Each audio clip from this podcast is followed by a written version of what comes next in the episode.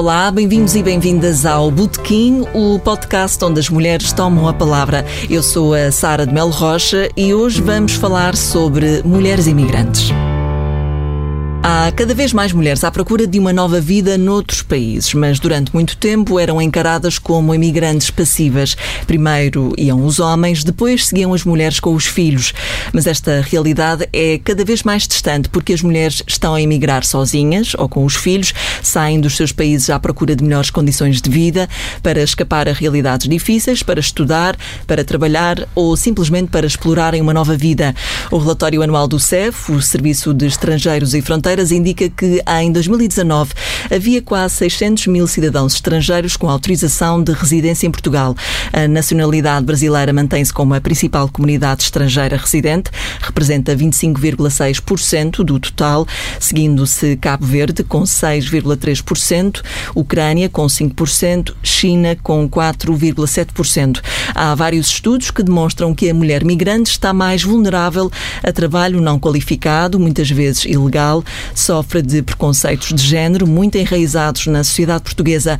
A mulher emigrante está mais exposta à violência doméstica, à violência sexual em contexto de trabalho ou ao tráfico de seres humanos para fins de exploração sexual.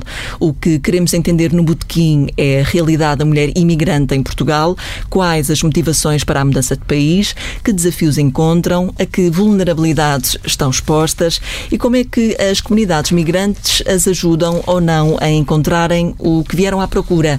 E para nos ajudar a responder a estas perguntas, temos à mesa do Botequim Esther Minga, é brasileira, vive em Lisboa há seis anos, é investigadora e terminou recentemente o doutoramento em Ciências da Comunicação pela Nova de Lisboa, com tese sobre as representações contemporâneas das imigrantes brasileiras na sociedade portuguesa. Bem-vinda, Esther. Obrigada. Joana Topa é doutorada em Psicologia Social pela Universidade do Minho, publicou o livro intitulado Cuidados de Saúde Materno-Infantis a Imigrantes na região do Grande Porto e as suas principais áreas de pesquisa estão relacionadas com estudos de género, migrações, violência de género, cidadania e abordagens interseccionais. Olá, Joana. Olá, Vania. E Cláudia Costa, da Menon, Associação de Mulher de São Tomé e Príncipe em Portugal, vive em Portugal há 43 anos, veio no processo de descolonização, mas sempre viveu muito perto da comunidade imigrante. Bem-vinda, Cláudia. Bom dia. Eu começo pela Joana, eh, porque quero muito falar sobre o perfil da mulher que imigra para Portugal. Este perfil, de alguma forma, mudou. O que é que move estas mulheres? Quem são estas mulheres? Olá, bom dia. Antes de mais, queria agradecer o convite que me foi endereçado e parabenizar a TFCF e o Botequim em particular por termos este espaço de diálogo e de reflexão sobre temas tão, tão importantes como é a questão de, de género e as questões da igualdade de género. Uh, cumprimentar também as colegas que estão aqui presentes, acho que vamos ter aqui uma boa manhã de conversa. De facto, nós temos verificado uma, uma alteração nos padrões migratórios. Falar de feminização ou genderização das migrações não é nada de novo.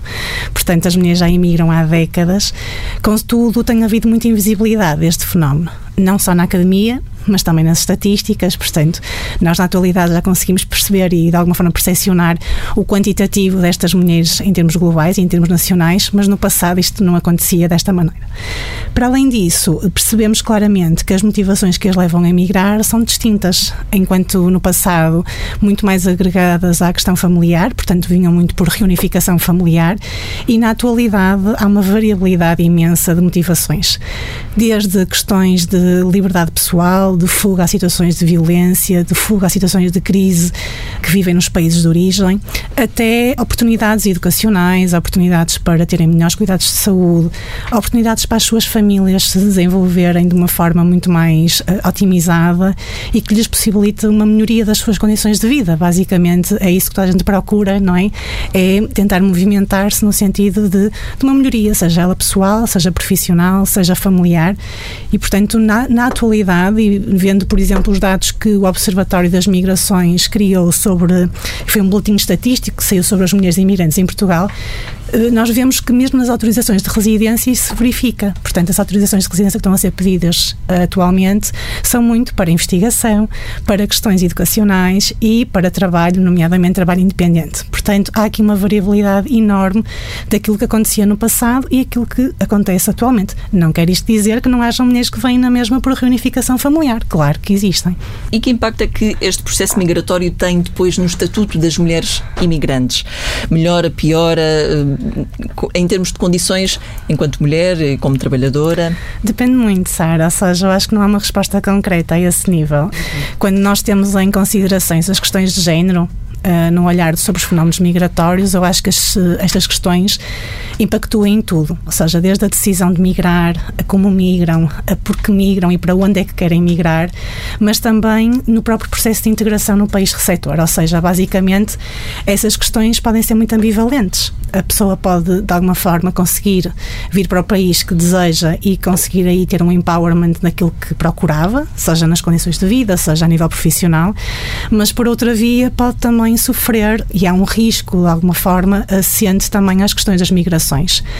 Não é uma vulnerabilidade generalizada, mas ela existe, ou seja, nomeadamente de questões de violência, de discriminação, de questões de, de, facto, serem remetidas para uma economia muitas vezes subterrânea e sem fazerem os devidos descontos, porque há algum oportunismo também dos países receptores para com estas mulheres e, portanto, há riscos, há vulnerabilidades e, portanto, não se pode criar aqui uma imagem nem de perfeição, que o facto de migrarem vão encontrar o, o cenário perfeito, nem também de criar o cenário oposto, que será tudo a correr mal. Não, ou seja, varia muito e depois varia também com as categorias identitárias destas mulheres, porque estamos a falar de um grupo altamente heterogéneo, diverso, pessoas que vêm de idades diferenciadas, com orientações diferentes, religiões, culturas, toda essa bagagem, mesmo a nível educacional, vai permitir ou não uma integração mais rápida, mais, mais positiva, ou por outra via, o confronto com inúmeras barreiras que encontram no país receptor, não é? Neste caso, em Portugal.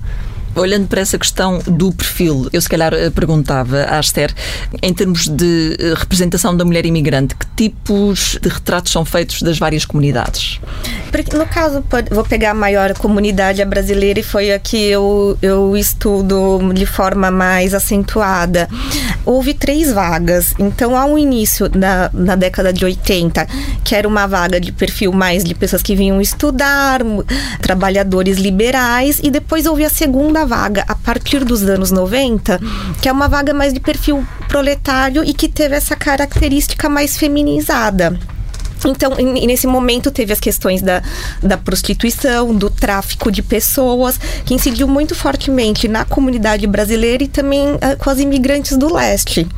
Então, nesse sentido, a representação midiática desse grupo migratório ficou muito ligado a esses, essas duas ocorrências e de formas muitas vezes estereotipadas. Há outras, outros fatores que poderiam falar das, das comunidades, mas ficou sempre muito marcado a questão questão do tráfico sexual e a prostituição. Eh, eu, eu, sei que a Esther esteve a olhar de forma eh, incisiva sobre a questão do caso das mães de Bragança em 2003, certo. que acabou por privilegiar este, estes estereótipos, pondo em segundo plano toda a questão do tráfico e da prostituição. Portanto, eh, como é que se gera este, este estereótipo que está tão impregnado?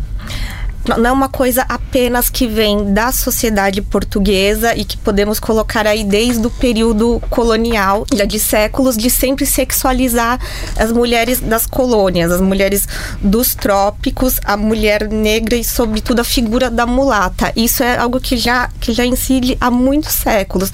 Mas também há uma coisa, no caso do Brasil, que o país sempre trabalhou também durante muito tempo vender essa imagem da, da sua mulher quase como um objeto de consumo e que isso estimulou muito essa, essa questão justamente da, da prostituição e do tráfico para outros países. Mas isso nota que é algo que incide nas mulheres aqui em Portugal de origem africana e as brasileiras. Então acaba ficando muito forte porque é uma coisa, porque fica em segundo plano, porque já é uma imagem que historicamente é sexualizada. Essa figura. E no caso brasileira, a questão das telenovelas acentuou isso muito fortemente. E aí, quando você pega no início dos anos 90, pipocam inúmeros casos de tráfico, de prostituição ligados a essa nacionalidade, isso reforça ainda mais o estereótipo. Então, colocou, foi para segundo plano a questão da discussão, que tem aí o tráfico, a questão da imigração ilegal, o, o lenocínio, que é um crime em Portugal. Então, isso acabou não se discutindo, focou nesse estereótipo da mulher sensual, com uma sexualidade exacerbada. E Cláudia, qual é o tipo de experiência migratória da mulher africana, no caso, mulher africana que vem de países de língua portuguesa? Atenção que hum, nós temos uma visão da mulher africana em Portugal em termos de processos migratórios que é uma visão muito única, que é a mulher que vem a acompanhar o marido a mulher que trabalha sobretudo em determinadas áreas, muito a nível das limpezas, muito a nível das, das atividades deste, deste cariz, eh, de trabalho doméstico e de soft skills, por assim dizer. Que na prática não é tanto assim como se supõe, é muito mais heterogéneo do que se supõe e simultaneamente não é um fenómeno tão recente também como às vezes as pessoas eh, gostam muito de perspectivar. Ele é muito mais exuberante a partir dos anos 90 mas na prática ele começa muito antes. Todos nós, eh, sobretudo que temos este percurso, temos a noção de termos sempre tido familiares que vinham para Portugal e, e, em duas categorias muito distintas. Umas no âmbito de uma sociedade de providência, alguém que vem porque tem uma madrinha, tem uma patroa, uma coisa do género e vem para Portugal e vai ficando e não retorna. E depois tínhamos um outro fenómeno que era o fenómeno da formação e no feminino que vinha e retornava. Muitas vezes não retornava ao ponto de origem por questões de dinâmica colonial e ia para locais mais dinâmicos. Isto aconteceu muito. O que depois acaba por acontecer, há a questão depois do processo a, a dada altura, que é da industrialização em Portugal, é que estas pessoas entram e a primeira comunidade que entra é aquela que acaba por ter até hoje mais expressão, que é a comunidade cabo-verdiana, e que entra uh, muito neste, neste género de ajuda, digamos assim. É, é, o homem vem primeiro, a mulher vem depois, muitos deles por casamentos por conveniência e procuração, e portanto, nestes contextos, a possibilidade da violência é muito ampla, porque estas pessoas não têm um, nada que as proteja por trás. E é a comunidade que nos vai acolher, digamos assim, processo, no processo de descolonização. É a comunidade que eu, quando chego, são os referenciais que eu tenho. Das primeiras que já cá tinham estado a estudar nos anos 40, nos anos 50, mais aquelas que já cá estavam. E o que acabou por acontecer é a integração destes três núcleos de pessoas, destas três gerações, é relativamente fácil. Primeiro porque elas tinham esse objetivo devidamente determinado. As segundas têm a ver com uma, o facto de serem uma categoria proletarizada, portanto, tiveram o mesmo percurso que as pessoas que tinham sensivelmente a mesma uh, faixa económica, digamos assim digamos assim, que se diluíram em certa medida na sociedade portuguesa e com as mesmas características. A partir da minha geração, a situação já muda. Na minha, não tanto, porque eh, eh, as pessoas vieram muitas vezes preencher categorias profissionais que estavam em falta, a nível da, do funcionalismo público, a nível do ensino, a nível da saúde, portanto, tinham essas características. Mas depois, e é aí que, que as pessoas têm a percepção da, da imigração africana, é nos anos 90 e lá está aquilo que se dizia há pouco, com vários percursos. Desde pessoas que vêm no âmbito de deslocação por motivos de saúde, eu vou dar o caso da minha comunidade, que é o caso de São Tomé. Nós chegámos a ter 12 mil pessoas em Portugal, das quais um quarto estava cá por questões pré-existentes porque não há condições de saúde nos países de origem. Vêm a conta-gotas, à média de 250, 300, 400 todos os anos, mas depois não conseguem retornar porque ou são processos longos ou são processos fixos e, portanto, não podem retornar. Depois houve muitos processos educativos que depois não se poderiam exercer nos países de origem. E, portanto, as pessoas foram ficando, havia colocação. E mesmo as situações de subemprego, as pessoas fizeram avaliações de eu vou ter maior possibilidade de vida aqui do que se eu retornar. Mas nós estamos a falar de uma categoria, digamos assim, classe média, que é aquela que muitas vezes nem sequer é perspectivada em termos de processo migratório. Nas categorias mais baixas, o que aconteceu muito foi veio muita gente com aquela ideia e que muitas vezes é difundida até pelos, pelos órgãos de comunicação social, que em Portugal há necessidade de isto e daquilo. Vêm muitas vezes no âmbito de reunião familiar, mas não no sentido de, da conjugalidade. Vêm muito no sentido de vêm ter com uma irmã, com uma prima, com vizinhos e, portanto, é que estas pessoas vêm e refazem as suas vidas. Como é que isto corre? Tem a ver, para já, de, uma das, de, uma, de algumas categorias não evoluiu muito às vezes porque as pessoas nunca tiveram uma perspectiva de imigração. Eu costumo dizer às vezes a brincar que há pessoas que não migraram, mudaram de casa. Portanto, elas saem de um país que eu costumo dizer, às vezes saem de uma Madre Deus para outra Madre Deus, de uma Guadalupe para outra Guadalupe. Elas vão mais à procura da semelhança do que da diferença. E, portanto, vão-se ficando. Eu acho que elas só percebem que talvez não tenha sido um bom projeto ao final de algum tempo. Depois temos as, as outras pessoas que foi um ganho e temos outras que foi uma derrota. E a questão da derrota é muito complicada porque não é discutida na comunidade africana sequer. E a derrota passa eh, por que caminhos e características? Muita coisa. Eh, desde a situação de nós termos que apoiar alguém em processo de retorno e que esse retorno é visto. Já houve uma altura que era muito uma mácula do eu vou voltar, eu, eu saí, às vezes com processos de raiva por trás, e depois, quando voltar, vou voltar exatamente sem nada. Já aconteceu mais. Eu acho que hoje já é. Esta, esta questão já é mais fluida. Eu fui, não correu bem e voltei para casa. Mas é complicado porquê? Porque as pessoas muitas vezes deixam. Houve tempos que se perderam e que são irrecuperáveis. Há ligações familiares que muitas vezes têm que se quebrar, porque a conjugalidade mista acontece e depois as pessoas têm que retornar, mas depois deixam cá os netos. Tem a ver muito com o facto de se eu saio por melhoria de condições de vida, eu muitas vezes retorno com condições pré-existentes mais complexas e tenho que eh, eh, equacionar aqui algumas estratégias. Portanto, isto pode acontecer, isto no âmbito do retorno, no âmbito do ficar. Há muita gente que vai lhe dizer que não foi uma aposta ganha. Pode haver coisas que as pessoas possam ter gostado muito, mas há, houve coisas que as pessoas vão dizer. Eu preferiria ter tido a minha vida modesta no sítio de onde eu vim e que muitas vezes quando retorna tem essa sensação. Mesmo nas classes médias que fizeram a aposta de ficar, também quando lá chegam e veem que os outros, apesar daquela dificuldade inicial, se de alguma forma encaixaram socialmente, também existe este, este sentimento de falência. Portanto, dizer que é um processo linear, não é.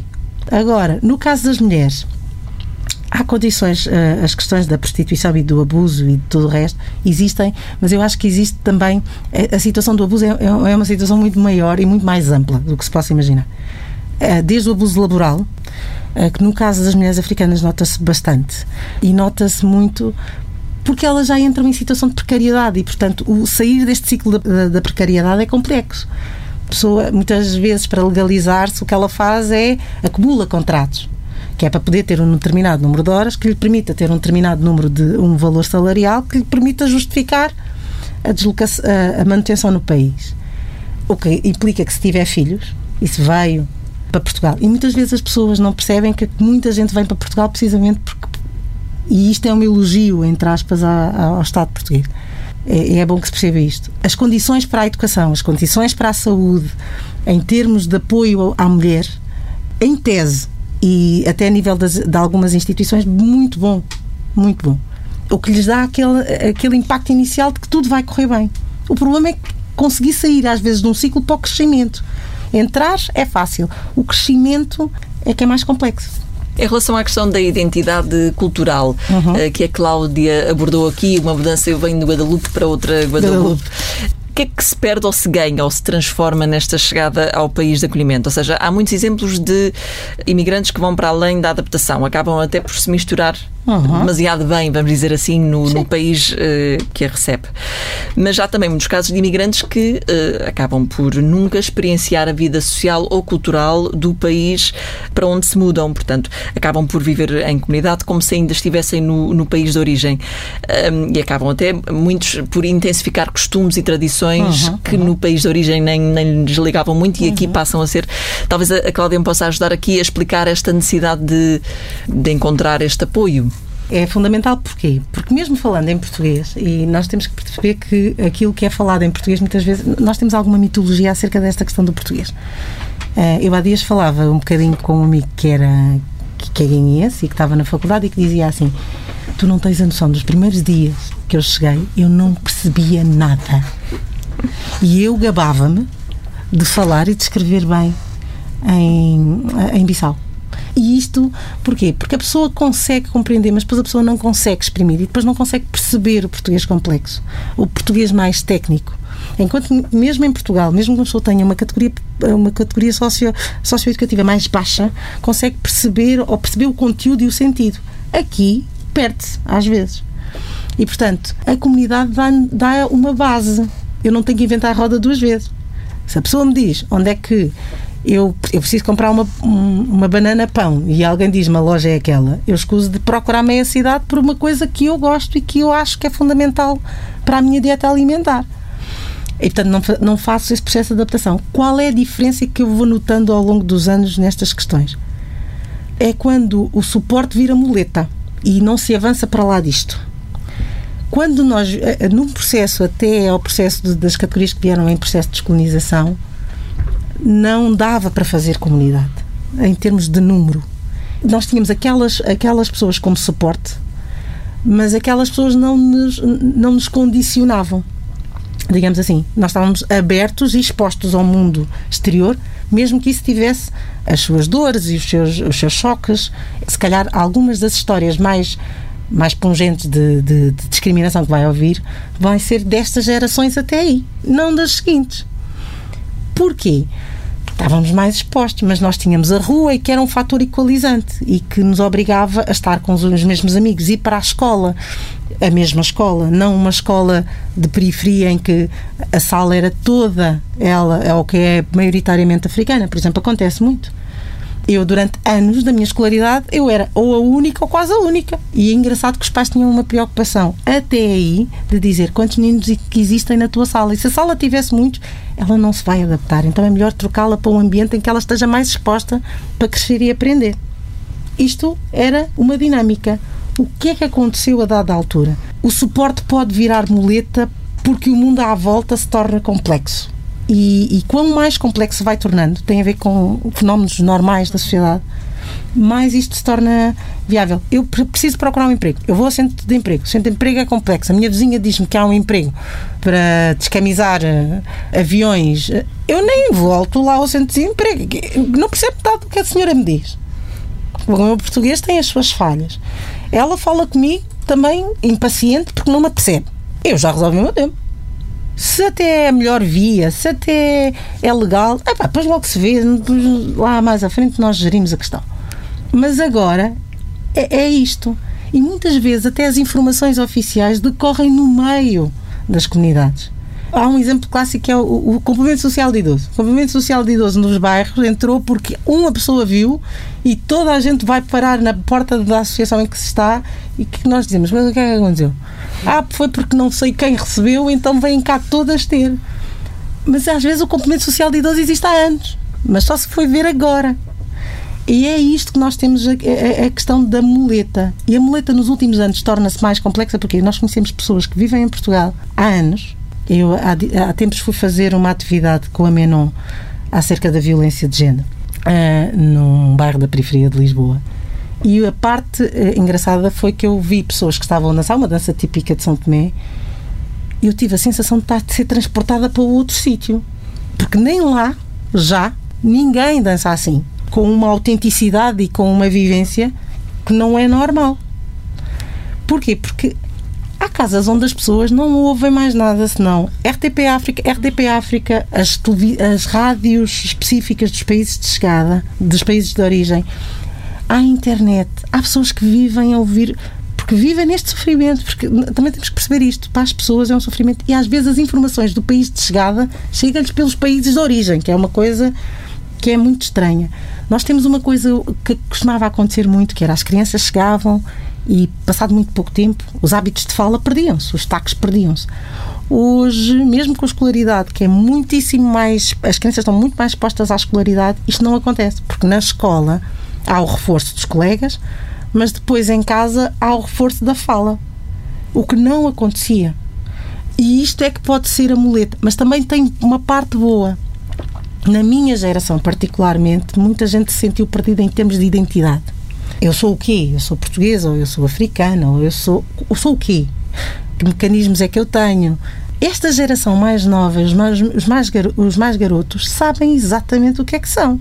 Com uma convicção e uma capacidade de confrontação que é até de assustarem crianças muito pequeninas. É do género: eu sou portuguesa, mas sou de outro sítio. Como qualquer pessoa podia ser do Alentejo, por exemplo. Já me deram esta resposta em 8, com 8 anos. Pronto, e eu fiquei a olhar para ele e dizia: tens toda a razão. Agora, a questão deles é a sua definição de identidade, que não está, a escola não fornece. Não é porque não queira. A escola investe muito. Mas é assim, também temos que perceber que as pessoas não estão todas dentro deste âmbito e, portanto, não têm que saber. O que eles vão aprender é a internet faculta, os pares facultam, a comunidade, quando é, fica mais fechada, faculta, e são pessoas que hoje têm uma identidade muito mais firmada. Eu sou um negro português, com a nacionalidade portuguesa, que venho de outro sítio e que também reivindico uma segunda nacionalidade, por exemplo. É que, que às vezes é um bocado confuso para quem interpreta, mas quem está dentro da comunidade é visto apenas como uma característica regional. Eu costumo dizer, eu vejo aquela pessoa andar e digo, olha, aquele deve ser, aquele deve ser dali porque anda da forma X.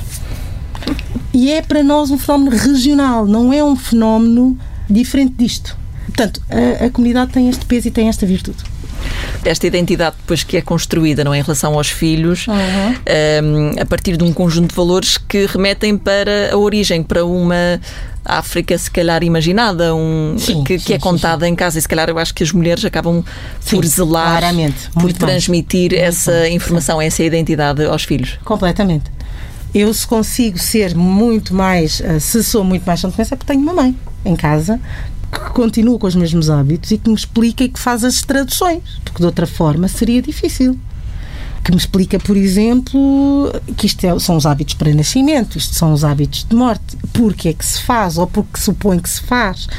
É uma geração. Engraçado que os nossos mais velhos mudaram muito também nesta perspectiva. Na minha geração, por exemplo, ninguém ensinava aos filhos, a, os pa, eh, na comunidade São Tomense não é normal aprendermos os dialetos ou aprendermos as, eh, os nossos. Um, eh, os nossos crioulos forros em casa. Nesta última geração, engraçado, os nossos pais que não nos ensinaram a nós ensinam às nossas crianças. Porque dizem provavelmente tu não vais voltar, mas tens que ter a noção do sítio de onde tu vieste. Eu pensei que eu iria voltar. E, portanto, agora já começam, se calhar, a ter o cuidado de ensinar. Eu costumo dizer que em casa funciona um fenómeno que é as mães, e no caso das mulheres santomenses em particular, eu costumo dizer, elas dão, dizem as ordens todas em português na hora da raiva e na hora do mimo sai sempre, sai sempre em, em, em crioulo de forro ou linguiê ou o que for. Sai-lhes com a alma. Nunca, é raro. Uma mãe quando perde a cabeça é como vai. Nas outras coisas é sempre. E, portanto, nós crescemos com esta dicotomia de identidade, mas quem vê de fora pensa que é contraditória. Quem está dentro é, é, é, perfeitamente natural. Entre portas eu sou uma coisa, entre comunidade africana sou uma segunda, na comunidade global sou uma terceira e está tudo bem. Joana, queria acrescentar Não, alguma coisa? Eu ouvi a Cláudia e é engraçado que de alguma forma transposta as suas palavras para uma vivência que tive quando de alguma forma visitei e conheci várias associações de imigrantes no norte do país. Uhum. Todas elas de alguma forma também dirigem a sua ação para a comunidade migrante, seja ela cabo-verdiana, ucraniana, ou que seja, muito mantendo as tradições. Ou seja, acho que também há aqui a própria comunidade, não é? Em termos de, de, de população migrante, de alguma forma também não fica só em casa essa perpetuação de transmissão de cultura, mas acho que também as próprias associações neste momento, pelo menos é a minha visão e se calhar uh, daquilo que tive acesso, não é? Não quer dizer que isto seja genérico no país todo, mas de alguma forma também as associações assumem aqui este papel de manter tradições, de não deixar cair, por exemplo, a aprendizagem de alguns, algumas línguas que, na, que em Portugal não são aprendidas na escola, não é? E, portanto, manter essas tradições. Eu acho que isto tem muito a ver com os processos da culturação, não é? Ou seja, nós também, como imigrantes que fomos no passado, também temos Exato. essas práticas, não é? De manter muito daquilo que era as nossas tradições vivas, os nossos dialetos, os nossos, os nossos vocábulos muito particulares de cada zona geográfica Exatamente. até, e portanto é naturalíssimo que os imigrantes também o façam. Acho que isto de alguma maneira não, não leva a perdas de identidade, leva a reconfigurações ou uma transformação que nem sempre tem que ser negativa. Claro que há autores que até dizem que há pessoas que de alguma forma conseguem se despir de tudo que trazem e assimilar tudo de novo, mas eu acho que no fundo todos nós é, mantemos a nossa um bocadinho o fio condutor de onde é que nós vimos para transformação com aquilo que também recebemos da própria país receptor. E é bom que de alguma forma também as próprias políticas públicas nomeadamente nas escolas e noutros contextos, propiciem isto, porque de outra forma estamos a aniquilar uh, histórias de pessoas que estão cá, que estão que fazem Portugal vivo, não é? E que Portugal global. Acho que isto é muito importante. Como é que é no caso da comunidade brasileira? Qual é a sua experiência, Esther? Uma coisa que a Cláudia comentou e que eu achei interessantíssimo, que remeteu para minha experiência pessoal aqui e, e, muitos colegas a gente conversa sobre isso, a questão da, das variações do português. Porque aqui, mesmo na academia, nota-se ainda um certo preconceito de se aceitar outras formas de se expressar, expressar o português. É uma língua falada em quase todos os continentes, uh, mesmo com acordo ortográfico, há diferenças na forma de escritas. Por exemplo, posso dizer no, no caso do no Brasil, nós escrevemos uh, fato sem o C, e aqui tem o C. E isso é uma coisa que não é muito bem aceita, mesmo no contexto universitário, ali a gente se choca com essa, com essa barreira.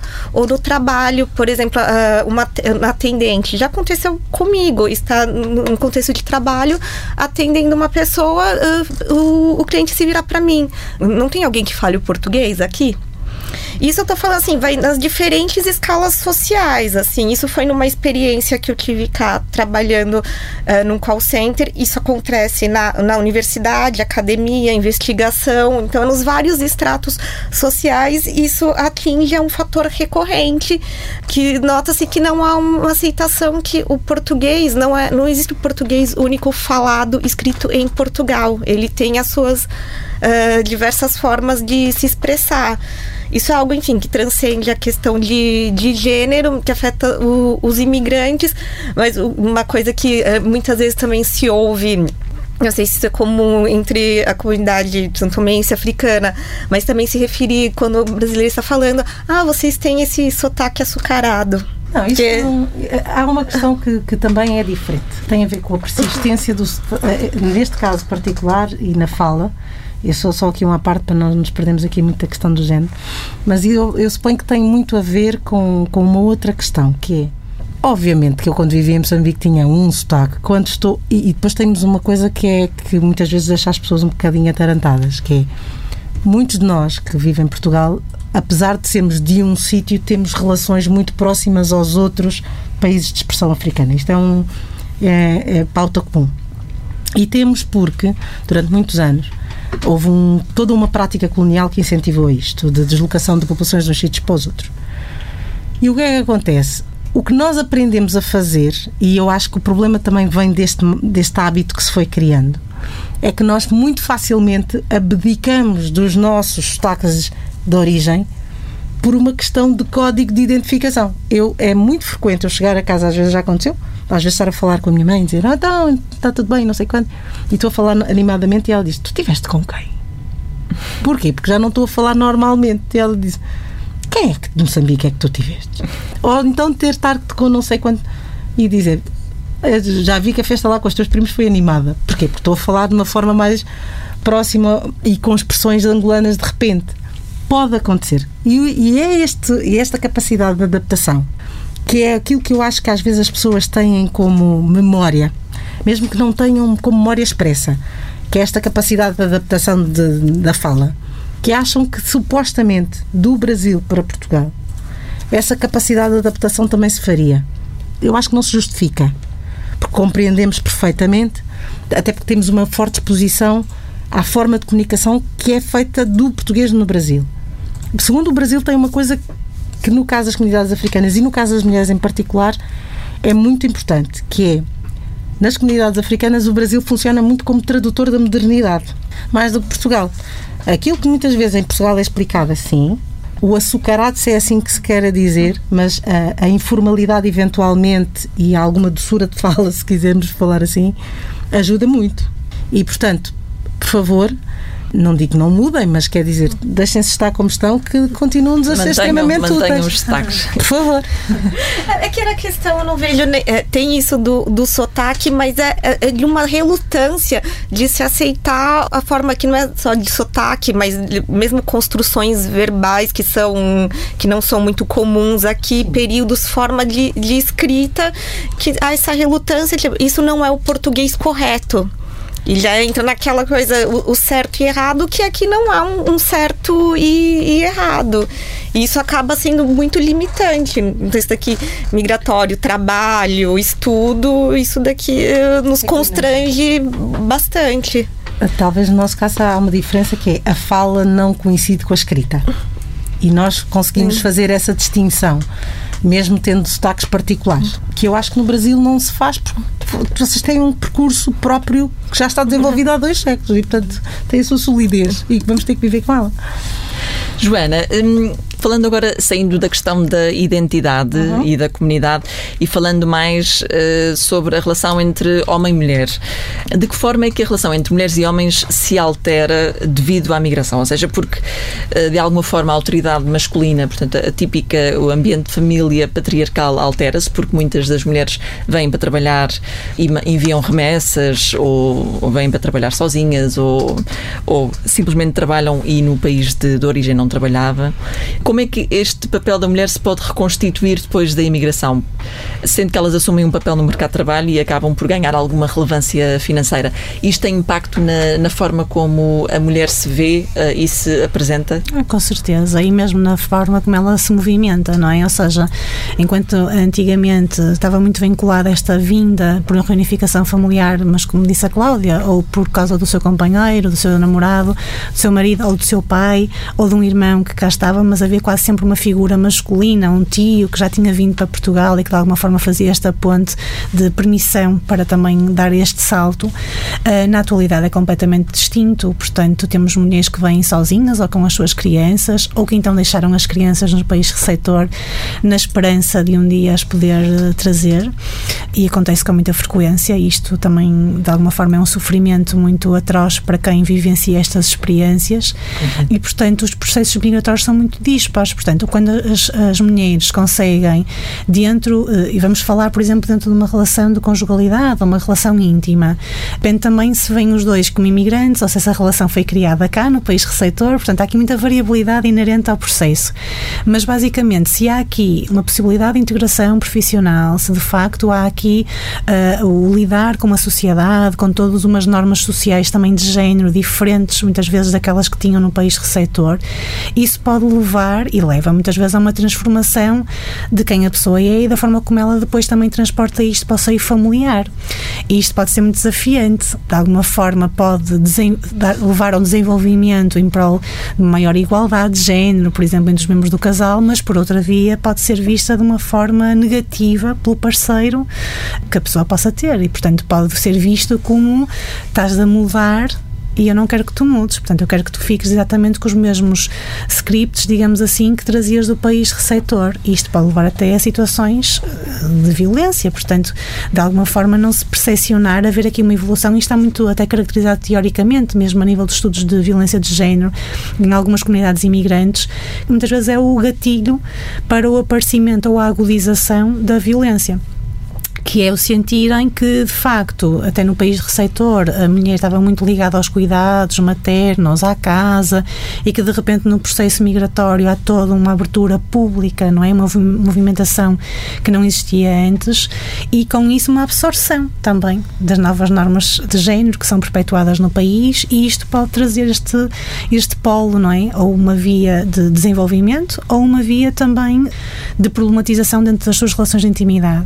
Contudo, eu acho que a maior parte das imigrantes, pelo menos dentro dos estudos que tenho vindo a desenvolver e das suas vozes, eu penso que muitas delas elencam estas questões de que o facto de estarem num país que é multicultural, que de alguma forma também lhes potencia o acesso não só à cultura portuguesa, mas a outras culturas, não é? E que de alguma forma nós, de há poucos anos para cá, temos vindo a ver um exponencial não só de, de pessoas que vivem no país, mas depois de negócios, não é? De capacidades de encontrar encontrarmos costumes, tradições, comidas, coisa que no passado era muito inexistente. Portanto, as comunidades continuavam muito fechadas, muito tradicionais. Tudo isto, de alguma forma, possibilita-lhes uma, uma capacitação, digamos assim, nas questões de género e nas questões pessoais muito grande. Em relação a essa emancipação, há aqui uma outra nota em relação a associativismo e aqui a Cláudia também pode ajudar. Portanto, há vários estudos que falam sobre as mulheres constituírem associações ou até grupos informais de imigrantes que, no fundo, reivindicam direitos de cidadania mais inclusivos e até o reconhecimento desta diferença étnica. Uhum. Portanto, este caminho que elas fazem acaba por projetá-las para um cenário de quase de mobilização política e, uhum. e de, de, um contexto que é dominado de uma forma bastante uh, conhecida pelo masculino. Este empoderamento que acaba por lhes trazer algum respeito entre também os pares, não é? Portanto, mulheres que apoiam mulheres a conseguirem chegar mais longe. É realmente assim? Isto acontece com a associação uh, que. A associação mesmo não acontece muito. Isso acontece de que maneira? Um... Como é que ela surgiu? Portanto, ela foi... surge, ela tem 10 anos. Portanto, estamos a comemorar um aniversário importante. E ela surge precisamente porque não existia espaço numa associação nacional que era para todos, mas que sentia-se a falta do feminino e que vai, por incrível que pareça, muito no sentido do apoio. Eh, uma das primeiras coisas que lhe chama a atenção é a situação precisamente deste núcleo dos doentes deslocados. Ainda que não se tenha conseguido ao longo destes anos fazer substantivamente muita coisa, ela tinha que estar em pauta. Havia muita gente deslocada por estes tempos. Não é um caso de São Tomé, é um caso de todos os países de expressão portuguesa, que representam 90% da comunidade africana em Portugal, é que existe esta questão eh, bastante relevante. O que é que acontece? As mulheres de facto são elencadas de tal modo que há dois anos nós uh, recebemos um prémio uh, da lusofonia por associativismo. A ideia que se tem, inclusive, no nosso meio, é que as mulheres são, são aguerridas o suficiente para fazer uma série de coisas que às vezes os homens não fazem. O que não é facto. O que acaba por acontecer muitas vezes é eu vou usar uma expressão meia, meia popular que é quando arde da carruagem as melancias ajeitam-se, umas magam, outras não. O que acaba por acontecer é que as mulheres muitas vezes vão, começam, metem a mão na massa e depois uh, vai-se ajustando as estratégias. Eu acho que os homens são mais reflexivos nestas coisas uh, e às vezes o facto de serem reflexivos também lhes permite ir mais, mais adiante. O que é que há de bom no associativismo feminino em Portugal e neste caso da etnicidade? É que nós nos conhecemos relativamente bem, ou se não conhecemos, acabamos por aparecer em contextos em que nos vemos e que nos conhecemos e que nos cruzamos e acabamos por crescer juntos. E crescemos muito nos passos uns dos outros. Eu estava-lhe a dizer há pouco que a questão do, do português com açúcar é, é, é, útil, muito útil, obrigado. Agora, a, a questão é exatamente essa, é que nós vamos nos conhecendo e as estratégias ou das comunidades, e que não é só das comunidades africanas, das comunidades no geral, ou, ou a comunidade brasileira apoia-se um bocado também na comunidade africana, ou a comunidade africana apoia-se muito na comunidade uh, de leste. As estratégias são muito partilhadas, até porque existem estruturas das mulheres em Portugal que acabam por as acolher. É o caso da, da Menon, que está, está no âmbito da PPDM, e, portanto, acabamos por nos cruzar. E isto de nós sermos elencadas, digamos assim, a um local de destaque é bom também para a percepção de quem vem da reconfiguração da imagem do que se tem do feminino no país de origem. E isto também pode ser útil e pode ser importante para termos esta percepção de que as mulheres fazem coisas. Não que não fizessem nos países de origem, atenção, vamos deixar isso bem esclarecido, mas que aqui há uma dinâmica diferente e muito vocacionada para as mulheres. E quando se diz a dinâmica vocacionada, nós falamos muito da questão estávamos a falar muito da questão da violência doméstica, a questão da, dos, dos fenómenos reprodutivos. E depois há uma coisa que é importante perceber. As associações são importantes nos sítios onde elas estão e têm impacto nos sítios de onde elas vêm. Quando se consegue visibilidade, muda-se o sítio que está atrás. E se houver uma nova, havendo uma nova vaga de imigração ou vindo novos imigrantes, a mentalidade que está trabalhada atrás dá-lhes poder e dá-lhes capacidade para elas enfrentarem para a frente. E, portanto, é-se mais transnacional na forma de funcionar e acho que as mulheres são, são elevadas de modo transnacional mais do que propriamente na questão do tanto do se calhar do país de chegada. O país de chegada faz muitas vezes ou a adaptação da, das pessoas à comunidade, da, ao meio, faz muito, uh, muita diplomacia cultural. Isto é o que nós somos, estes são os nossos hábitos, o que é muito útil, sobretudo em determinados âmbitos da, da escola, dos serviços de saúde, dos serviços de proximidade, das autarquias. É muito por aqui que muitas vezes as pessoas veem, uh, têm visto talvez muitas das deste, deste poder político, digamos assim, desta questão da intervenção, é que é muito a nível do micro, da, das autarquias e companhia limitada, sobretudo na periferia de Lisboa, isso é muito notório, que é onde está a boa parte da comunidade africana. Ou então, depois tivemos um fenómeno recente que tem a ver com a escolarização longa, que é, em certa medida, um reconhecimento de que estas comunidades têm processos uh, paralelos à sociedade de acolhimento. Ou seja, uma elevação uh, em que há muitas mulheres que, estudam, que fazem, têm processos de estudos mais longos e que, esbarrando, por exemplo, a nível, na, a nível das, das estruturas económicas, saltam para as estruturas institucionais, das associações, do Estado, do, e por daí à política. E para elas é muito importante, o associativismo é importante porquê? Porque é por ali que elas saem da invisibilidade e que elas alteram as suas próprias condições objetivas. Se eu faço, digamos assim, moça na minha Câmara Municipal e digo que eu gostaria de ter uma aula de crioulo na minha, na minha escola, porque eu acho que os meus meninos podem aprender, ou porque os professores precisam, e eu acho que para compreender, e eu vou lá e dou umas aulas, elas intervêm em coletivo, individualmente seria mais complexo, em coletivo é mais fácil, e se depois isso tem outra projeção, também seja. É, eu acho que esta é a diferença, talvez, do associativismo feminino em Portugal, é, no processo migrante. Mete-se as mãos à massa primeiro e depois uh, vai-se ajustando estratégias. E atua-se muito nestes dois níveis. Muito do, de proximidade, ou então há saltos assim muito quilométricos, digamos assim, em que se passa a outro nível de intervenção uh, pública. Eu tenho uma pergunta para a hum. Cláudia, hum. fica falando. E, e, há algum tipo de embate ou diálogo, enfim, com associações feministas portuguesas e ah. como é essa relação de que as agendas conseguem? Porque muitas vezes é difícil uh, não, não. há um não. Vamos dar um exemplo. Nós estamos por exemplo neste momento na PPDM desculpa o que seria PPDM é a plataforma portuguesa das mulheres. Eu digo sempre ao contrário. Mas a questão é foi o dia das raparigas. E em função disso houve uma, uma campanha que é lançada. Uhum. Essa campanha é lançada no âmbito da plataforma, mas é assim, a questão tem a ver com a questão do assédio. Essa campanha, quando é lançada, toda a gente, transversalmente, independentemente da sua origem, é vítima de assédio, quer eu tenha nascido, crescido, vivido toda a minha vida em Portugal, quer eu seja portuguesa ou quer eu é muito fácil. É muito mais fácil nós, às vezes, cruzarmos coisas. Porque se há o dia, por exemplo, Dia da África, é óbvio que nós sabemos que, em termos de plataforma, ela poderá lá estar e, e, estará atenta a uma série de coisas que se calhar até essa data não lhe, não lhe ocorreria em agenda. Uhum. Esse diálogo é muito mais é, é, muito mais estreito do que se supõe. É, nós precisamos muitas vezes de técnicos e lá está e, há, e, há, e nós sabemos de pessoas que estão ligadas a associações brasileiras que colaboraram connosco ou pontual ou até não tão pontualmente em processo de continuidade.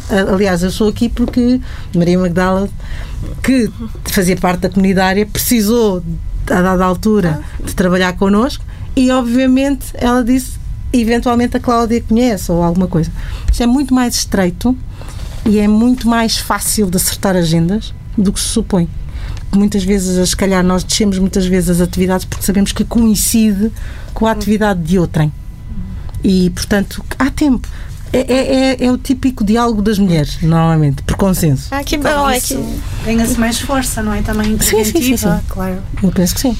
A propósito do associativismo, acho que é uma boa altura para ouvirmos a conversa que eu tive com a Natália Kmil. Uhum. Ela é ucraniana, eh, vive em Portugal há 20 anos, é licenciada em ensino de Biologia e Química eh, e ela está à frente da Associação Amizade, com sede em Rio Tinto, é uma, uma associação que dá apoio eh, a imigrantes da Ucrânia e, e não só. Ela conta como foi o processo de mudança para Portugal e as dificuldades que encontrou. Deixamos nosso filho na casa da minha irmã e chegamos para Portugal. Mas passando um ano, um ano e meio, nós percebemos que ainda não juntamos dinheiro que nós planeávamos ficamos mais para o humano, passando mais um ano, percebemos que não voltamos para a Ucrânia, ficamos viver aqui. O seu filho veio ter consigo? Uh... Passando 10, há 10 anos e meia, fomos buscar o filho e levamos ele para Portugal. Sem hum, planeamento, podemos dizer, porque não estamos, não tínhamos certeza que conseguimos passar nas fronteiras na fronteira da Hungria e depois na fronteira em Portugal sem o visto para menino mas tínhamos sorte que até aos 9 anos não precisava visa para as crianças. E uh, quando chegou a Portugal, uh, qual foi a sua primeira impressão do país e dos portugueses? Eu moro, uh, vivia numa zona da Ucrânia, muito gira, que está perto de Hungria, mesmo na, na nossa região, temos várias fronteiras, com Hungria e, por outro lado, Eslováquia. Por isso, minha cidade é muito gira, mesmo europeia. E quando eu decidi com minha família que vou, vamos sair para a Europa, eu esperava que vou encontrar uma Europa melhor como eu já sabia, já, já, vi. Cheguei eh, uma noite para Portugal com avião e apanhamos táxi e andamos do aeroporto para o porto. E eu sempre perguntava onde é está o porto. Só encontrei os muros e mais nada. Por isso, eu esperava que vou encontrar um porto, uma cidade muito gira, eh, com ruas largas, etc. Mas quando eu percebi que eu encontrei coisas um bocado na outra maneira, estava admirada, mesmo admirada. Mas deixei ideias de, de, de beleza da Europa e desde o primeiro dia começamos a procurar uh, o trabalho para mim, porque o meu marido já trabalhou. Uh, as nossas vizinhas já prepararam muita coisa para mim, vidradões, uh, mobília para casa, etc. E todos os meus uh, vizinhos ajudaram a procurar o trabalho. Por isso, sem conhecimento língua, sem conhecimento de, de, das tradições, e eu acho que integrei muito rápido para a sociedade portuguesa. E a nível de uh, procura de trabalho, como é que foi esse processo de foi encontrar um emprego? Passando dois ou três dias, eu já fui trabalhar, porque os meus vizinhos arranjaram um trabalho na fábrica. Depois, percebendo que não, não consigo ter uh, um, contrato de trabalho, deixei a fábrica e comecei a trabalhar na área de um, limpeza. Tinha contrato de trabalho, e consegui fazer a legalização. Neste momento eu estou, estou com uma associação e tenho vários projetos que acompanho das outras entidades, por isso estou a trabalhar mesmo na área da imigração e associativismo. Quais foram as principais dificuldades que encontrou neste processo de integração e de vinda para Portugal? A primeira dificuldade é, é a língua, sem dúvida é a língua. Mas um, na integração, mesmo, mesmo, mesmo na vida imigrante, para mim, como para uma mulher, foi três vezes mais complicado, porque ser imigrante, ser mulher, ser mãe e ser eh, tipo dona da dona de casa, todas estas coisas junto para uma pessoa e no mesmo tempo, foi um bocado complicado porque quando tu queres ir para a loja, tens medo de entrar para a loja porque não sabes falar, não sabes pedir, não, não, não consegues perceber o que, que pessoas querem dizer e pessoas também não percebem o que queres dizer tu. Nós não, percebemos nada, os portugueses também pensávamos, quando os portugueses falaram, nós pensávamos que eles sempre chateados. Porque os portugueses falaram alto e rápido, e nós pensávamos que todos os portugueses estão chateados. Depois, ser eh, mãe. O meu filho ficou muito longe de mim, ele tinha sete anos, sempre estou a pensar como ele está, como a vida dele, etc. Ser mulher também. Uh, eu na Ucrânia tinha uma vida uh, onde vivemos na outra maneira, sem esforço, eh, esforço físico, etc. E quando chegamos para cá, mudamos o nosso trabalho, mudamos o nosso horário, mudamos uh, maneira de vida e claro que este é, é, complicado. A Natália falava ainda agora que veio para Portugal depois do seu marido, um, mas tem sentido que há mulheres sozinhas ou mulheres com filhos a virem Sim. para Portugal? Sim, últimos uh, três anos tenho vários exemplos que vêm pessoas, mesmo mulheres, não é para fazer eh, parte da família, mesmo vêm sozinhas, com filhos, sem filhos, como um novo objetivo de, vida, como uma ideia de empreendedor novo, para trabalhar fora da Ucrânia. A Natália deixa aqui uma série de notas interessantes. Portanto, ela fala da ideia romanceada da imigração. Uhum. A questão da língua, eh, que neste caso é bastante particular, e a questão da maternidade. Portanto, são três questões importantes aqui no contexto da mulher enquanto imigrante. Eu, se calhar, pegaria nas questões da maternidade. Eu, na altura, fiz um estudo pronto, relacionado com a questão da mulher imigrante em Portugal, na, na quando está grávida e, portanto, dá à luz em Portugal, e de alguma forma, eh, no acesso a várias entrevistadas de várias nacionalidades, percebi claramente que muitas delas já tinham um percurso de ter trazido outros filhos anteriormente ou de ter-los deixado no país de origem e isto efetivamente em termos de maternidade traz grandes desafios, não é? Primeiro porque as crianças quando ficam no país de origem ficam muitas vezes uh, dentro dos contextos familiares, mas lá está, as práticas muitas vezes são outras, uh, os pais querem educá-las da forma como gostariam e muitas vezes as práticas que estão a ser lá feitas não são as mesmas que eles de alguma forma gostariam de praticar na sua prática educativa.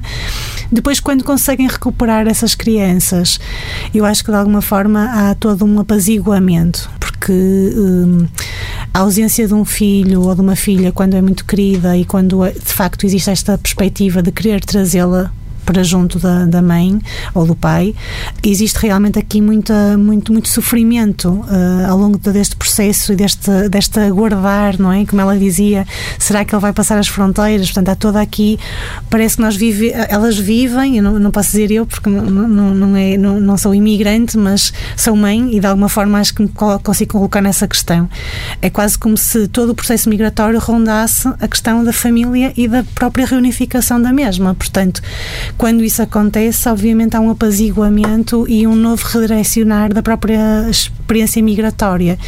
Claro está que depois, a nível de maternidade, também há outros desafios, nomeadamente quando são mães em Portugal. Portanto, hum, eu verifiquei muito, por exemplo, uma, uma certa apreensão, muito das mulheres do leste porque nos países de origem os cuidados de saúde muitas vezes estavam preconizados como tinha que existir dinheiros pagos por outras vias para ter direito a um parto condigno e que chegam a Portugal e que entram num contexto hospitalar e que ficam completamente alarmadas porque acham que não vão ter dinheiro para pagar e ninguém lhes explicou que é um ato gratuito e que portanto não vão ter nenhum valor a pagar a esse respeito, mas isto leva a um nível de stress, a um nível de, de estruturação mesmo emocional, que não só os partos já têm, não é? Toda uma componente gigantesca, mas que depois há este, este medo da retirada da criança, como é que nós vamos pagar, vamos ficar endividados para toda a vida e até mesmo de algo interessante que na, na entrevista da Natália nós percepcionamos aqui e que é muito comum, não, sou, não sei no resto do país, mas lá no Norte é muito comum que houve uma grande interajuda entre as vizinhanças e as comunidades, no sentido de, ok, esta pessoa chegou aqui à nossa vila, nós vamos ajudá-la com tudo que nós podemos. E acontece isto muito quando as mulheres estão grávidas. Eu lembro perfeitamente uma história de uma senhora ucraniana que me dizia: eu comecei a trabalhar numa fábrica de sapatos, portanto comecei a trabalhar lá, dei muito bem com a patroa na época. Quando engravido, há todo um redirecionar do olhar desta patroa para a criança e, portanto, começam a ser feitas N ofrendas para a criança que vai nascer. Quando a criança nasce, a primeira pessoa que vai visitar é essa patroa e, portanto, na mente daquela senhora, a primeira coisa que aparece é ela está interessada na minha, na minha, na minha, na minha filha, ela quer me tirar a criança.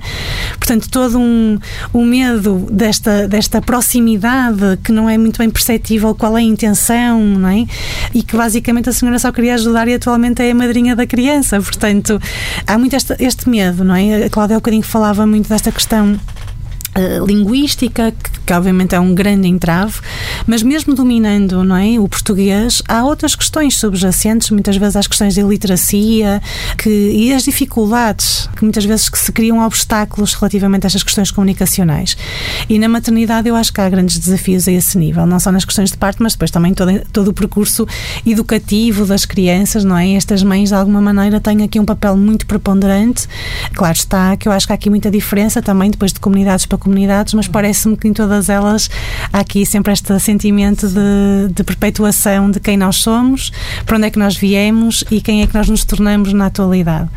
Há aqui uma, uma outra uh, nota em relação à mãe imigrante, é que muitas vezes não tem a possibilidade de educar os filhos como quer e como gostaria, mas acaba por educar os filhos dos outros, portanto, trabalha num colégio ou trabalha com uma família.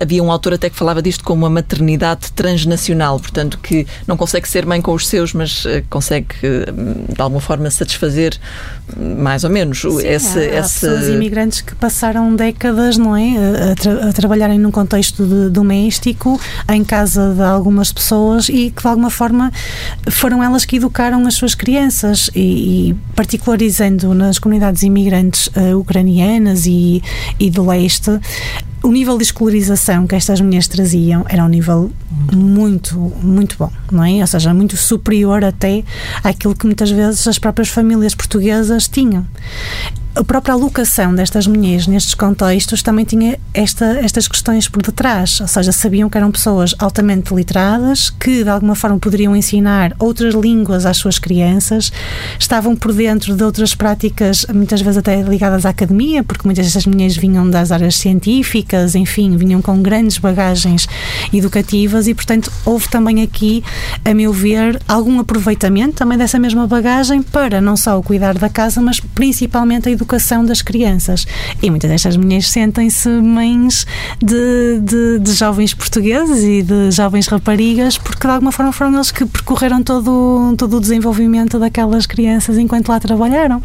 Outra questão também interessante, que, que, também ainda não falámos, é a questão das remessas imigrantes. Uhum. Portanto, as mulheres acabam por ter um papel económico duplo, não é? Portanto, elas, por um lado, são uh, o ganha-pão e as chefes de família cá, e são também as, as pessoas responsáveis pelo envio da remessa para o país de origem. Isto, se calhar, no caso africano acontece bastante. Acontece. Mas eu vou voltar aqui um bocadinho atrás, acerca da questão da um, comunidade de, um, de leste que tem alguns pontos em comum também com a comunidade africana nestas questões, um, que é há franjas dentro da comunidade africana, mas que dentro da comunidade de leste é praticamente toda ela com uma literacia muito alta. E uma das coisas piores que pode haver é que quem. E no Brasil também acho que acontece bastante, é, é este reduzir de, uh, a, a, uma atividade que é menor, teoricamente, do que aquela que se teve fora. Mas depois há uma questão, no caso das, das mulheres de leste, que acontece bastante, e nas mulheres africanas também, é isto foi aprendido. As duas coisas foram aprendidas em simultâneo, digamos assim. É, vamos dar um caso, vamos dar um caso São Tomé que talvez seja, talvez seja bom nestas, nestas matérias. 60% das mulheres em São Tomé não acaba a escolaridade, mas 40 quando acaba vai até ao fim, vai até à faculdade. Ou fazem os 12 anos, áreas técnicas e por aí adiante. Muitas delas conseguem, por exemplo, bolsas em países ou de leste, ou em Cuba, ou na China, e não conseguem, por exemplo, validar os seus diplomas, que é talvez das maiores dificuldades que se pode ter. Porque depois há também a questão da identificação enquanto sujeito. Uma das coisas que faz as mulheres muito virem para Portugal, e, e eu já tinha dito isso há, há pouco, é mesmo que não saibam exatamente e que tenham muito medo de uma série de situações, é muito frequente. Eu já apanhei, por exemplo, pessoas da, um, de origem brasileira não sabem, por exemplo, que em Portugal o aborto é possível, etc. Acontece. A verdade é, é surpreendente que as nossas estruturas, pelo menos em termos de, de, lei, são extremamente abertas, quer para a infância, no apoio à infância, quer no apoio do feminino, digamos assim. Mas depois não há uma persecução do resto. Ou seja, não se consegue ser sujeito trabalhando. E tem que se depois descer para categorias que não é que não sejam úteis, mas que se poderia contribuir mais para a sociedade de acolhimento. E não se faz. E isto é uma daquelas coisas que eu acho que tem que se pegar aqui com algum cuidado. Há um trabalho que precisa ser feito e, se calhar, contra as associações e contra nós mesmos nos falamos neste caso, de trabalhar esta questão do sujeito complexo. Voltando à questão da, das remessas. As remessas, no caso africano, já são muito mais importantes do que as pessoas supõem. Há estados em que chega a 23% das remessas do orçamento dos países países como Cabo Verde, países como Gana. Os expats, as pessoas que estão de fora, contribuem massivamente, sobretudo se os países são estáveis eh, e a condição de de, do mercado de, é, é, estável, é muito, é, isto é fundamental. Isto que nós sabemos é fazendo um cálculo entre a economia formal e a economia informal. Porquê? Porque há muita gente que está cá, por exemplo, e que sabe que a sua mãe precisa de, de, de viver lá e manda remessas. Ou precisa de medicamentos e manda para lá. As pessoas muitas vezes vêm para cá e lá não conseguiriam pagar uma escola melhor do que a escola pública que tem, que é sobrelotada. Então agora conseguem pagar uma escola privada. Consigo mandar livros, consigo mandar uma série de coisas. Nem que eu tenha que partilhar apartamento, nem que eu tenha que trabalhar em dois empregos, ter um ficar a viver com um mês inteiro com 50 euros e eu tenho, mas eu mando tudo. E isto faz é uma dinâmica muito grande. Se nós eu, eu se alguém um dia for a um aeroporto uh, em dia de voo talvez perceba isto. Hoje é menos, porque já há canais apropriados de transferência económica, mas durante muito tempo pessoas iam para os aeroportos, não conheciam ninguém. E diziam assim: olha, tem aqui a fotografia, esta é a minha filha, ela está à espera deste dinheiro porque a minha mãe está muito doente. Ela está no aeroporto à sua espera, pode entregar. E incrivelmente chegavam. Estou a dizer chegar a 90%. E, portanto, esta questão das remessas, há pessoas que estão cá e que movimentam a economia dos países de chegada com coisas tão, tão doidas como ou transpõem de lá práticas económicas eh, transpõem, transpõem para cá coisas da prática económica de lá. Há uma prática, por exemplo, em São Tomé e em Angola também se põe que também existe, que se chama Chiquilá, que é nós juntamos um grupo de 20, 30 pessoas e todos os meses damos um valor e sai, vai saindo mensalmente a cada uma destas pessoas. Que se eu ficasse sozinha e com esse dinheiro na mão, provavelmente acabaria consumo, em consumo.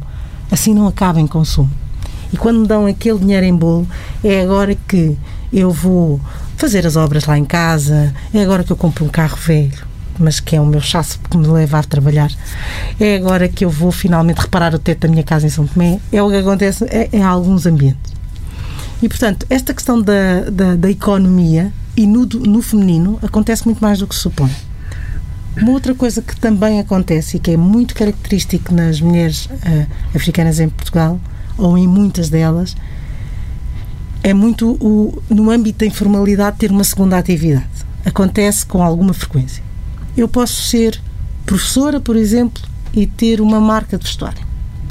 Eu posso ser uh, funcionária pública e ter, um, e ter uma participação num restaurante é um fenómeno menor, pequeno, a maior parte das pessoas trabalha em regime assalariado, mas vai tem tido a sua expansão e o seu crescimento. Então, aquelas coisas que não, existem, não exigem infraestrutura, como fazer eh, bolos e coisinhas do género, fazer tranças, nanana, essas situações aparecem uh, relativamente. E às vezes as pessoas dizem: precisa arranjar uma segunda coisa para fazer.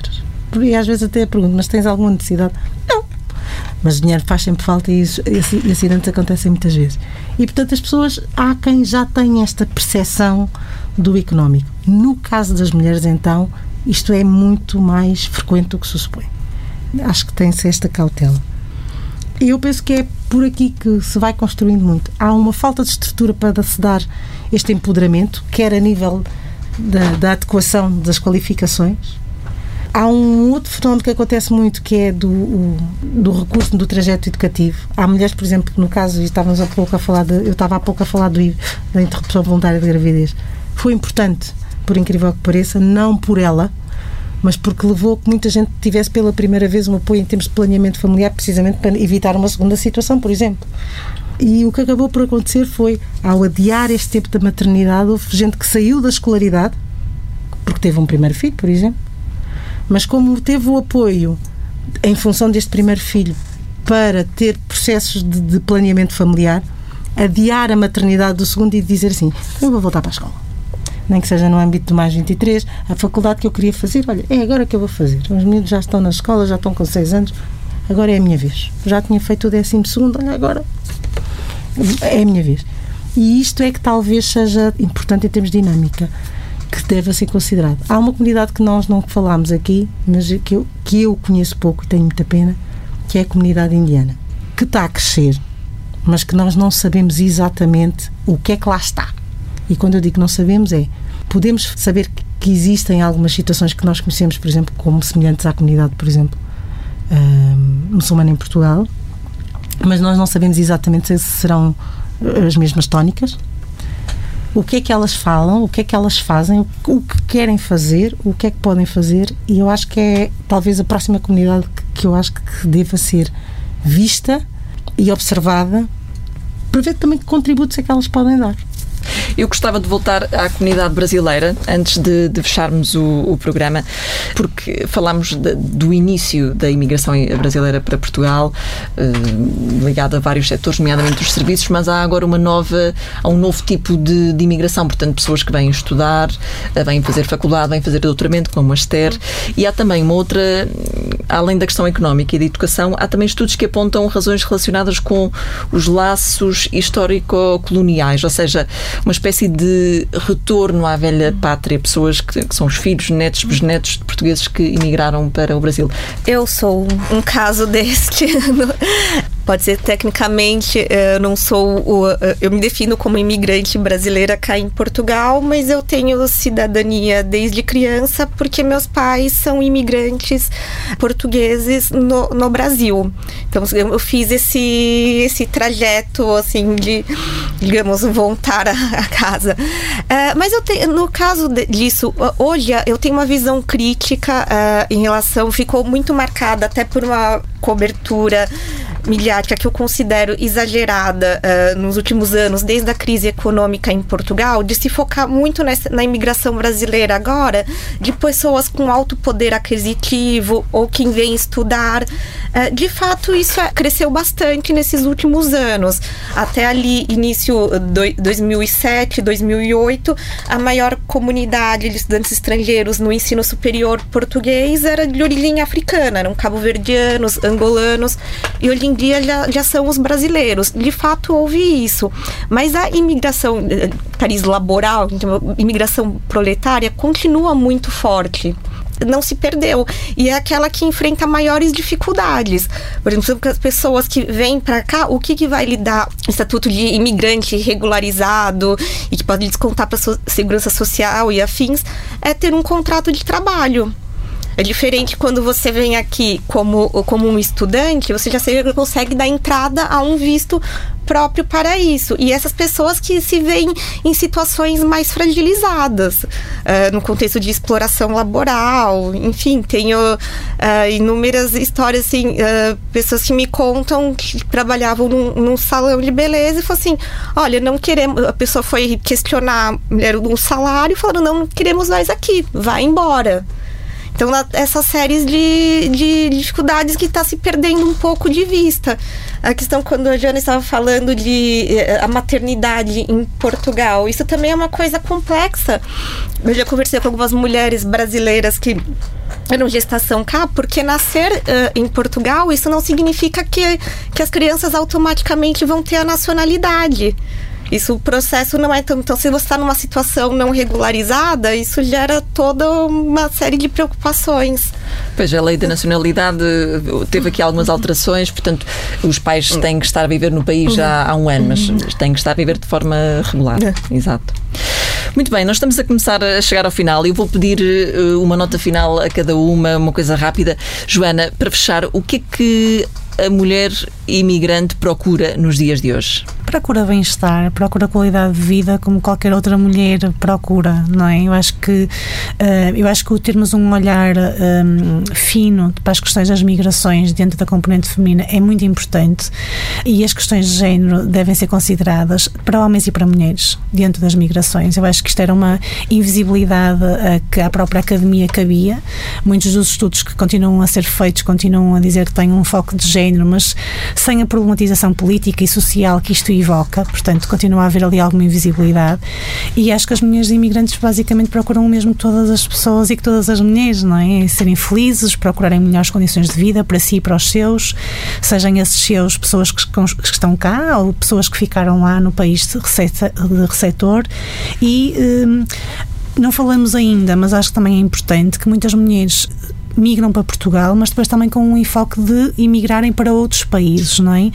Portugal surge aqui também como um país uh, de recepção, mas temporário, em que depois se dá o salto para outro país, ou da Europa, ou do mundo, não é? Consoante as vontades e os percursos de vida dessas mesmas mulheres. Mas não faria muita diferença de, em termos de, do desenvolvimento pessoal, não é? As mulheres imigrantes querem o mesmo que, que as mulheres nacionais. De alguma forma, estamos a falar do ser humano e de todos os direitos que de alguma forma lhe cabem e que, que de alguma forma também procuram. Cláudia, e como é que podemos trazer as mulheres africanas imigrantes em Portugal para a esfera pública? Eu acho que elas já estão a fazer. Eu acho que as mulheres já o estão a fazer. Eu acho é que precisa, se calhar, ser feito de uma forma mais real.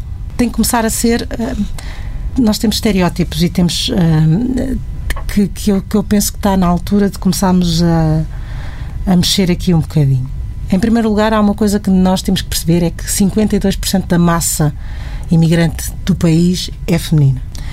Ou seja, há mais mulheres que vêm para Portugal e por segurança, porque o país é relativamente seguro, porque existem uma série de situações e, portanto, permitem, ou de alguma forma, pelo menos em tese e à partida, de garantem alguma segurança.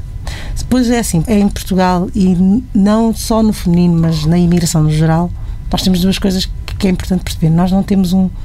Portugal é, é uma caixinha complexa. Porque em muitas coisas comporta-se como os países do Sul, que recebe o terceirizado, precarizado, de um lado. E do outro lado tem um historial, no caso africano, muito, é muito normal, é, é, é, clássico, de esta ligação relativamente recente a um outro continente. Com uma diferença relativamente aos que ainda mantêm territórios coloniais que é a França, a Holanda e a Inglaterra. É que nós já não temos porque fechámos esse ciclo em 2000. Mas a verdade é que nós temos estas ambivalências e, e, e quando às vezes se desenham políticas públicas, desenham-se muito a pensar ou num domínio ou a pensar no domínio. Ou seja, o estereótipo está feito para as mulheres do Sul que vêm para o emprego proletarizado mas depois não tem em consideração que há um fenómeno que já não começa a não ser tanto de imigração, o meu caso, por exemplo, já não é tanto de imigração, que é um caso de já começa a ser de etnicidade e de transnacionalidade, ou seja, de pessoas em que não têm não só uma realidade, têm mais que uma e em que as duas estão aqui como estratégia. Eu posso voltar, eu posso ir, eu posso ir por lá por uma temporada, mas eu volto. E depois, a questão da reimigração. Nós estamos a entrar nessa fase. Como bons filhos de quando, que tem, de Portugal, que tem uma, uma diáspora grande, Cabo Verde também teria a sua, mas os outros países de expressão portuguesa também estão a fazer este processo de reimigração. Aliás, estão com um incremento de, de imigração nos seus países que nem sequer detectam. Por caso, vamos ver o caso de São Tomé, está no top 10 das, de número de imigrantes por cada, 10, por cada mil habitantes e nem sequer se apercebeu pessoas vão saindo. Portugal é a porta de saída, porque para o espaço tem que entrar pelo espaço Schengen para poder ir para qualquer outro país da União. E portanto a pressão é para vir para Portugal, que pode não ser por ficar, porque boa parte da comunidade que aqui está tem ligações a boa parte dos países e portanto o sair sai-se, mas há uma coisa que as pessoas também não se apercebem. Portugal é sempre um ponto de retorno. É eu tenho o, o outro continente como imaginário e que me norteia, mas eu tenho, um, eu tenho um outro país que eu posso viver, mas Portugal é onde volta à base. É muito frequente nós temos imigrantes que estiveram cá, que legalizam, mas mantêm cá os seus serviços de saúde. Uh, vêm cá de férias, trazem cá os amigos, continuam a pagar imóveis. Há coisas que dizem que só em Portugal é que se consegue fazer. Bem. E que vêm e que às vezes trazem até estruturas comerciais e, e que levam para os, para os países de acolhimento. Portanto, nós temos que começar a ver esta questão da dinâmica e, no caso da imigração feminina, particularmente, como uma coisa muitíssimo mais dinâmica do que, do que aquilo que nós vemos hoje. Esse é o desafio. Esther, como é que a brasileira se vai conseguir eh, libertar do estereótipo que arrasta eh, há, há décadas? Eu acho que isso não é uma pergunta que primeiro e principalmente se põe às imigrantes brasileiras. Eu acho que é algo que a sociedade portuguesa, sobretudo, tem que, que discutir.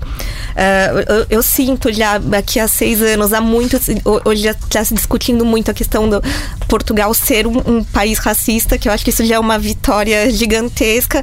Então, é um pouco da, do próprio país pensar, refletir a sua história colonial, a sua história imperial e todos esses estereótipos e essas imagens já prontas que tem do, sobre determinadas populações e sujeitos coloniais e que no caso da mulher brasileira é tão vincado. Então eu acho que é algo passa sobretudo a sociedade portuguesa refletir isso, mas o que, o que nós podemos estimular essa discussão, mas é, é algo assim, que já vem no, movimento já há anos ali, como a Mães de Bragança foi em 2003. Isso gerou uma uma grande movimentação de, de associações imigrantes, de, de, defesa de gênero, para tirar essa. que ficou muito marcado essa, essa, cobertura midiática muito estereotipada, mesmo xenófoba.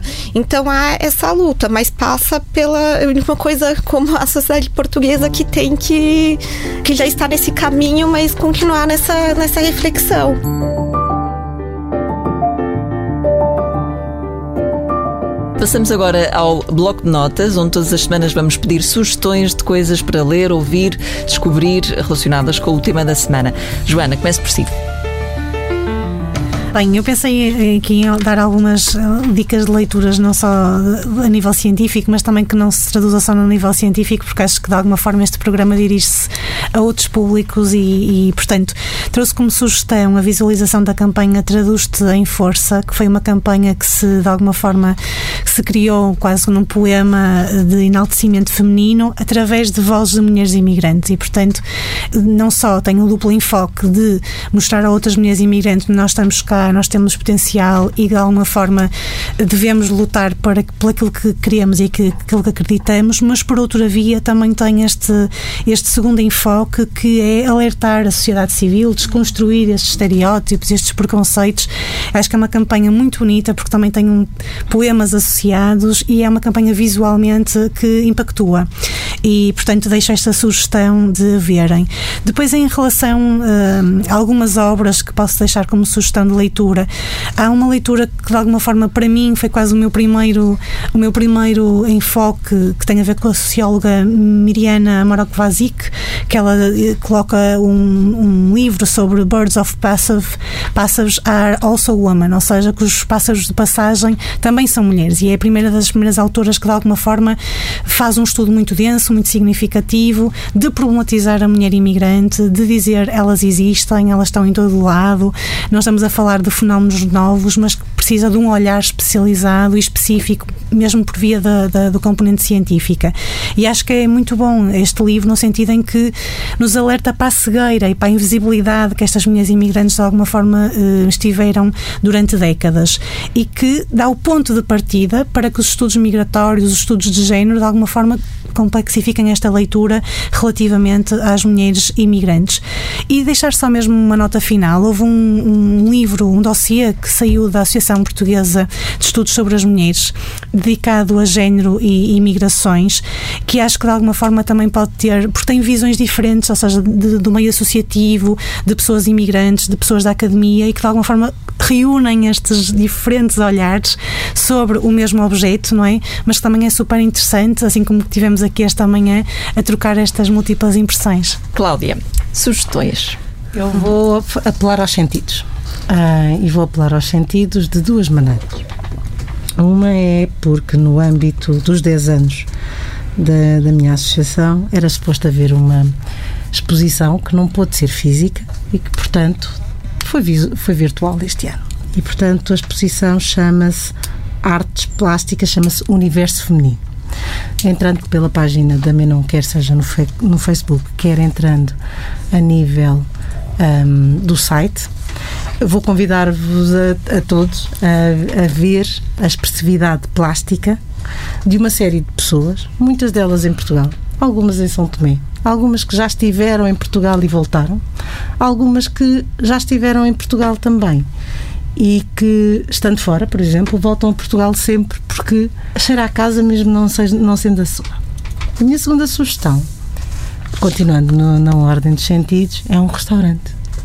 Eu convido toda a gente a ir a um restaurante que fica na 5 de outubro e que se chama Sabor das Ilhas e que é um bom uh, exemplo da integração do empreendedorismo das mulheres e, sobretudo, desta fusão entre dois continentes. Portanto, é um restaurante que supostamente reescreve o típico numa culinária de fusão de mulheres com mulheres, gerido por mulheres. Muito bem. Esther. Também vou começar na ordem dos sentidos. Uh, assim, sugerir a música Balada de Gisberta, que composta pelo Pedro Bunhosa, interpretada maravilhosamente bem por Maria Bethânia. Isso é algo que acaba, quando se fala em migrações e imigração feminina, acaba ficando em segundo plano, não se aborda muito, que é a questão das uh, mulheres transgênero que migram, uh, transexuais. Uh, essa música Balada de Lisberta foi dedicada a Lisberta Salsi Júnior. Uh, foi um caso em 2006 de uma transexual brasileira, seropositiva, estava em situação irregular em Portugal, que foi morta de uma forma muito violenta por vários jovens. Isso houve toda aquela mobilização da sociedade civil primeiro para dar um rosto, é, porque na época na cobertura jornalística foi o transexual, o imigrante ilegal e as associações aqui dos LGBT se organizaram para falar não é a Gisberta, é a transexual e nisso o que, o, o que houve assim eh, depois desse, dessa tragédia, mas os ganhos que vieram dessa, dessa reflexão que hoje, para fazer, em, dar o início ao processo de alteração de gênero em Portugal, apenas com um parecer médico já é possível e veio nessa, nessa senda do caso uh, de Esberta. Isso ainda não contempla imigrantes, mas houve esse avanço. Então, também para refletirmos que a questão no, das transexuais. Muitas vezes a Gisberta ela saiu de São Paulo, ela foi, foi mesmo uma fuga, pode dizer que uma refugiada. Ela veio fugindo de um contexto de violência, de, de transfobia. E também isso implica muito esses movimentos, e pela própria precariedade que elas vivem, muitas vezes acabam indo para a prostituição, tem essa dificuldade de se regularizar, porque no documento está um nome masculino, mas elas têm a, a, o visual feminino, então acho que para se retomar esse caso, refletir a partir dessa música. Também tem o documentário A Gisberta de Liberdade, dois comentários que abordam, acho que é muito interessante a gente pensar, porque sempre fala com migração feminina, pensa muito uma perspectiva cisgênero e perdemos que a outra é muito mais plural. A minha sugestão para o Bloco de Notas é ligeiramente aldrabada porque uh, eu quero sugerir o filme Lessan da realizadora Ana Rocha de Souza, que foi premiada em Veneza. O problema é que eu ainda não o vi, uh, porque ele só estreia em Portugal a 22 de outubro, mas é uma história sobre imigração sobre as fragilidades do sistema social do Reino Unido. É um drama familiar com muito ênfase no papel da mulher, é inspirada em factos reais e acompanha a história de uma família portuguesa eh, no Reino Unido a quem os serviços sociais lhes retiram os três filhos menores por suspeita de maus tratos. Acho que pode valer a pena e fica aqui a sugestão. O Botequim fica por aqui. Agradeço a quem nos ouviu e às minhas convidadas por terem cá estado. Um agradecimento especial à Joana Topa, que veio de propósito do Porto eh, e volta ainda hoje para cima para dar uma aula. O Botequim tem uma versão mais alargada que fica disponível nas plataformas de podcast e em tsf.pt. Para questões, notas ou sugestões, podem escrever para sara.rocha.tsf.pt. A sonoplastia e os cuidados técnicos ficaram a cargo de Miguel Silva. Na próxima semana vamos falar sobre a mulher negra aqui no Botequim, onde as mulheres tomam a palavra.